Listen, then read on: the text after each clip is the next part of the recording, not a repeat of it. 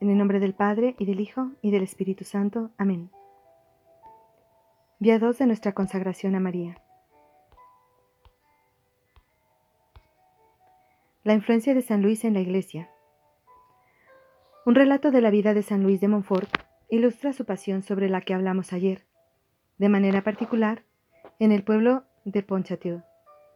San Luis animó a los campesinos a construir un enorme monumento a la pasión de Cristo sobre una colina cercana.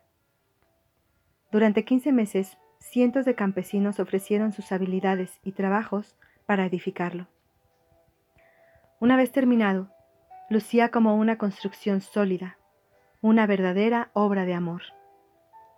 Pero el día previo a su dedicación por el obispo, Luis recibió la noticia de que sus enemigos habían convencido al gobierno de destruirla. Habían mentido a las autoridades diciéndoles que la estructura serviría como fortaleza contra el gobierno. Cuando Luis recibió esta decepcionante noticia, les dijo a las miles de personas presentes para la ceremonia de bendición, Esperábamos construir un calvario aquí. Construyámoslo en nuestros corazones. Bendito sea Dios. Una cosa acerca de hacer la obra del Señor. Las cosas no siempre salen de acuerdo a nuestros planes.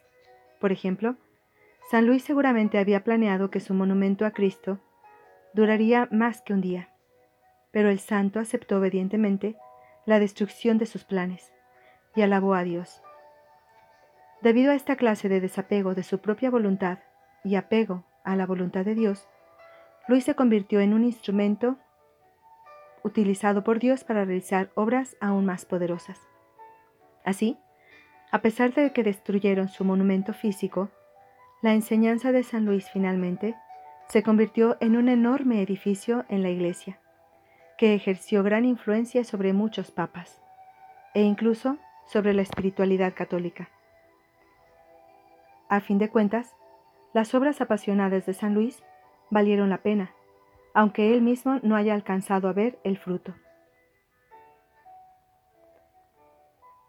Mientras comenzamos a prepararnos para la consagración a Jesús por medio de María, consideremos el apoyo que varios papas han dado a la enseñanza de San Luis. Que estos testimonios de apoyo fortalezcan nuestra determinación de avanzar hasta el día de la consagración y que nos ayuden a confiar en que nuestra consagración dará realmente fruto en nuestras vidas, aunque no alcancemos a comprender plenamente cómo. El beato Papa Pío IX dijo que la de San Luis es la mejor y más aceptable forma de devoción mariana. San Pío X, como León XIII, también recomendó a los fieles la enseñanza monfortiana sobre María. De hecho, concedió una indulgencia plenaria in perpetuum a perpetuidad a cualquier persona que, que rece la fórmula monfortiana de consagración y ofreció su bendición apostólica a cualquier persona que leyera la verdadera devoción. Este papa animó apasionadamente a los fieles a seguir el camino monfortiano de devoción mariana, porque él mismo había experimentado su poder. De hecho, en su carta encíclica Ad Diem Illum, el Papa piadoso expresó su propia dependencia de San Luis al escribirla, la cual resulta obvia cuando uno la compara con la verdadera devoción. La encíclica del Papa refleja continuamente el tono y el espíritu de la obra clásica de San Luis, como se evidencia por frases como esta. No hay un camino más seguro y más expedito para unir a todos con Cristo que el que pasa a través de María. Pío XI dijo, He practicado esta devoción desde la juventud el Papa Pío XII. Canonizó a San Luis en 1947 y en su homilía de la misa se refirió a la enseñanza mariana monfortiana como sólida y auténtica. Luego, cuando el Papa se dirigió a los peregrinos que habían venido para la canonización, dijo que la consagración de Montfort nos conduce a María y desde María a Jesús, resumiendo así el significado de la consagración mariana. San Juan Pablo II promovió la enseñanza monfortiana más que cualquier otro papa.